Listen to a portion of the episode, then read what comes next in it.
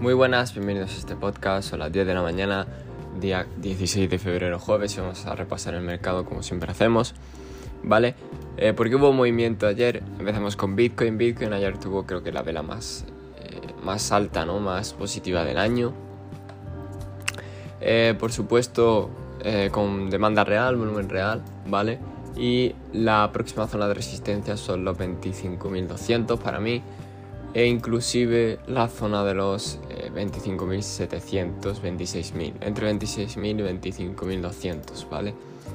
Esa zona para mí sería muy importante porque estamos viendo, bueno, pues si realmente va a superar esa zona o no, ¿no? Que es lo, lo primordial.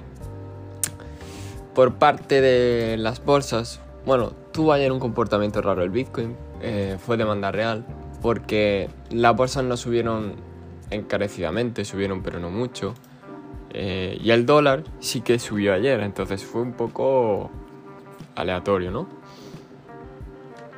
Si nos vamos con los índices, en Nasdaq, por ejemplo, seguimos con apertura alcista, eh, está justo a lo mejor en una mini resistencia a los 12.700, pero la zona tocha son los 12.917, en mi opinión.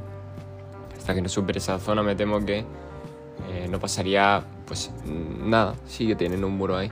Los 4200 del SP siguen siendo un muro muy grande, así que hasta que no lo pase me temo que no habrá cambios. Si me voy eh, directamente a la parte del dólar, vale 103, está ahora mismo 103,6.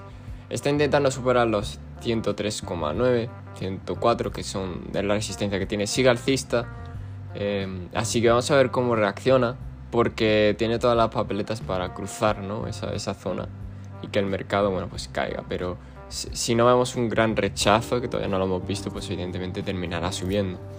El oro, por su parte, ya dijimos ayer que perdió zonas interesantes y que esperaba la zona de los 1800 y sigue siendo así. Y por último, eh, bueno, pues tenemos quizás el, la bolsa china eh, que está ya en un punto muy apetecible de compra. Eh, la zona de los 7000, 7100 parece buena zona. Mientras no pierdan la zona de los 7000 prácticamente, eh, el precio está bastante bien ahí, ¿no? Así que nada más, esto es la revisión del mercado. me temo que no hay muchos cambios, salvo en Bitcoin. Pero todo lo demás creo que está bastante claro, ¿no? Los niveles y todo. Así que no me enrollo más. Recordad este podcast no es consejo de inversión ni nada de ello. Y nos vemos en el siguiente.